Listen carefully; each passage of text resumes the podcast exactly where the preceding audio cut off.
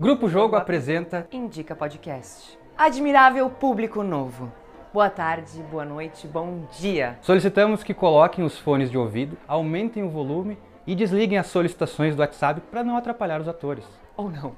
Afinal de contas, este programa é gravado. Então, quem sabe, enquanto você escuta essas vozes despretensiosamente Despretensiosamente teatrais, faça alguma outra coisa. Lave uma louça, Arrume o seu guarda-roupa, dê banho no pet, se você é mãe de pet. dê água para as plantas se você é pai de plantas. De qualquer forma, faça, o que, quiser. Afinal, a regra nem sempre é clara. A indicação nem sempre é precisa E, o show, vamos combinar. às vezes tem que terminar. Tenham todos um ótimo espetáculo. Espetáculo?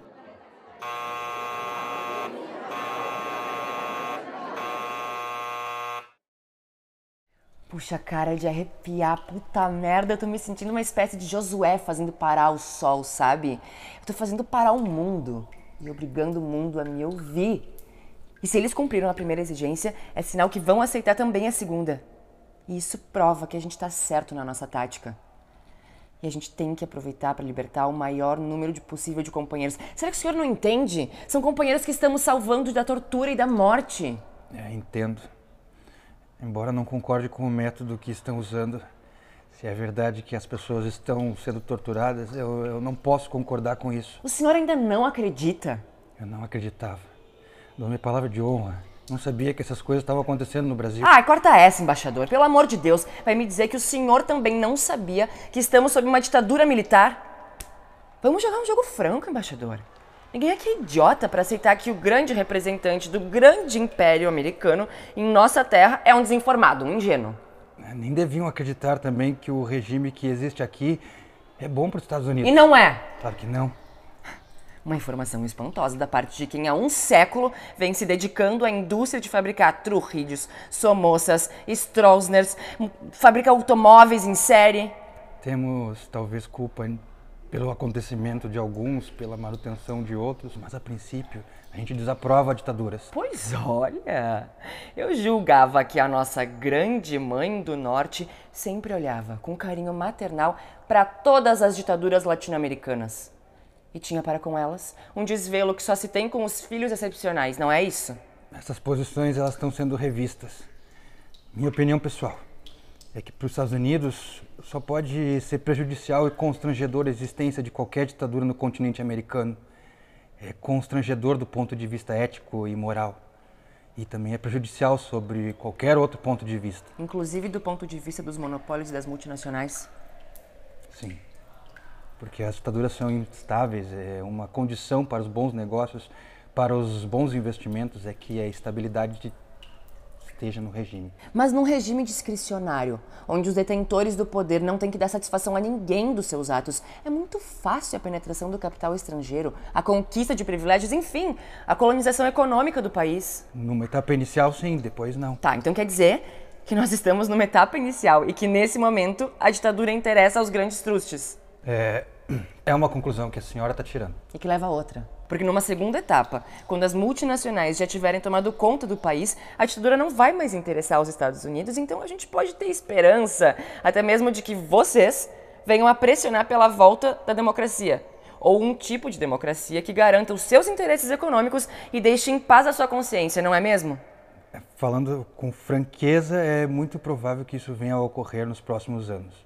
Porque nós somos uma nação de homens de negócio, entenda. Queremos fazer bons negócios com os nossos vizinhos e com todo mundo. Mas não queremos que esses negócios deixem os nossos fregueses infelizes. Porque isso não é bom para o comerciante, entende? Bom comerciante é aquele que realiza transações vantajosas. Mas deixa o cliente satisfeito e feliz. Ah, enfim, vocês querem continuar enfiando na nossa bunda, mas se possível, sem dor. É um pouco difícil esse nosso diálogo, porque a senhora tem opiniões preconceituosas a meu respeito. O que foi isso? Eu acho que são os foguetes. Talvez por causa do jogo. Você pensou que fosse? Ai, sei lá. A gente tem que estar preparado para qualquer surpresa. Apesar de já terem divulgado o nosso manifesto, os gorilas devem estar procurando nos localizar. Se isso ocorrer, no caso de tentar invadir a casa. Vamos todos morrer, sim. Mas o embaixador morre primeiro. Você já fez isso alguma vez? Já matou alguém? Não, nunca. Eu participei de dois assaltos, mas não houve mortos. E antes, o que que fazia? Eu escrevia. Livros. Também. Um romance, duas peças, mas eu ganhava a vida mesmo torrando meu saco como redatora de uma agência de publicidade. Uma intelectual. É, isso aí. E ganhava bem? Razoavelmente. Num país onde o intelectual é uma espécie de marginal de luxo. Eu podia me considerar, inclusive, bem sucedida dentro dos padrões. Eu não entendo. Não acha que teria muito mais possibilidades num regime capitalista? É possível. É possível até que eu esteja lutando por uma revolução que, para mim, pessoalmente, não traz nenhum proveito, por uma sociedade tediosa e desestimulante. Então por que? Não entendo. É o seguinte, embaixador.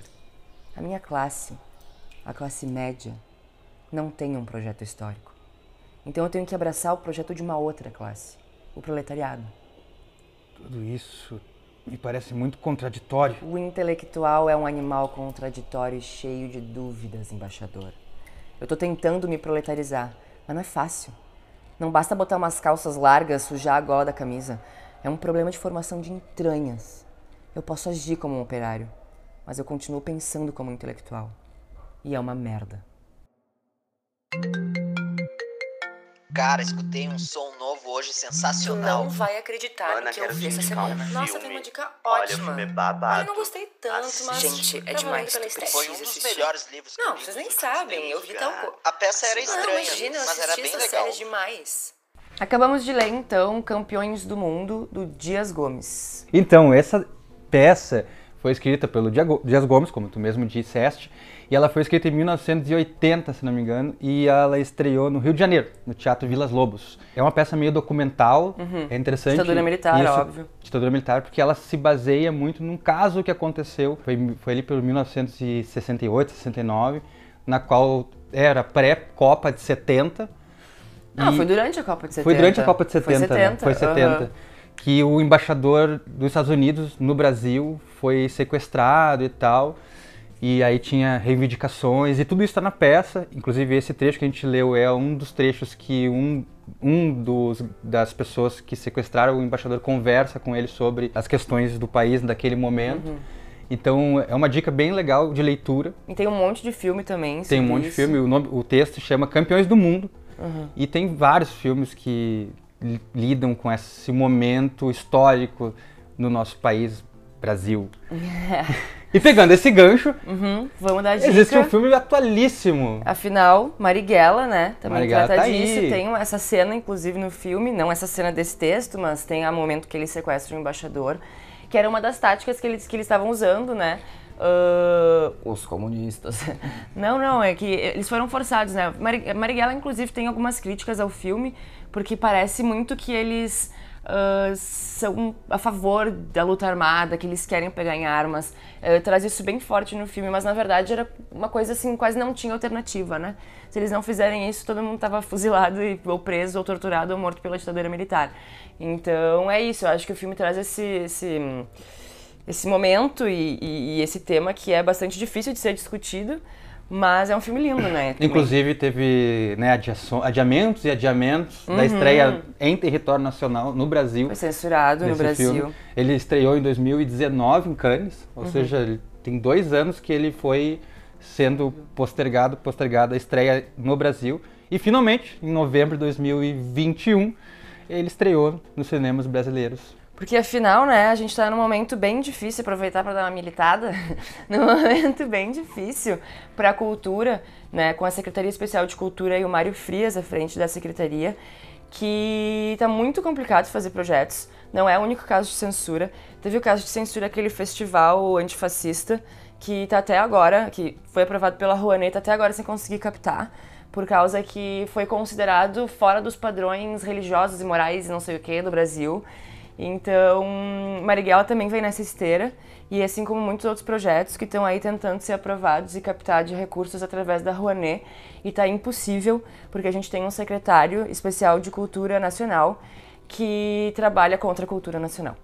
Pronto, é isso. Então a nossa dica.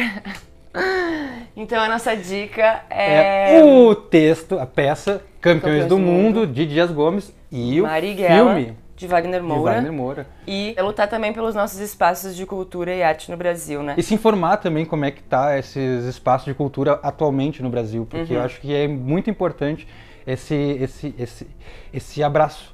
As pessoas começarem a ir atrás e pesquisarem sobre como é que tá, o que está acontecendo com a cultura no nosso país, no Brasil, e, e, e quais essas mãos invisíveis, não tão invisíveis assim. É. A gente tem o caso da Fundação Palmares também, com o Sérgio Camargo, né, que tá, foi afastado, mas continua se colocando contra as próprias pessoas e trabalhadores da Fundação Palmares. A gente tem o caso da Cine- Cinemateca Brasileira que pegou fogo.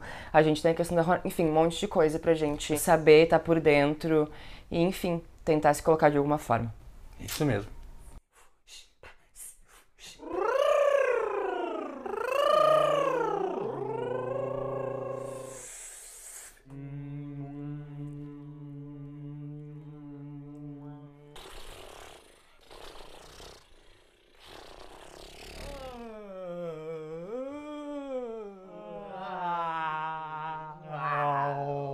Ato 3 do nosso episódio, bora pro nosso jogo. Só Bora. perguntas.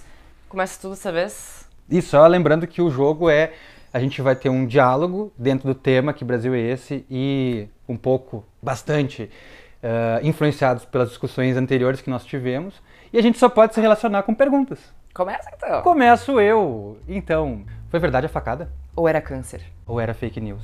E a cicatriz que ninguém viu? Tu viu? Tô te perguntando, tu viu? Não sei se vi, mas acho que não vi. Errei. errou. Vai de novo. De novo. Tu acompanhou a CPI? Tu não te irrita profundamente com o Marcos Rogério?